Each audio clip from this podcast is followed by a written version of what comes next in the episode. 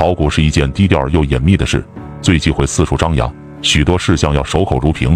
第一，不要告知别人你所持股票的数量和成本价。第二，不要泄露你何时卖出股票、减仓或清仓。第三，不要告诉别人你何时买股、补仓，什么价位区间吃进。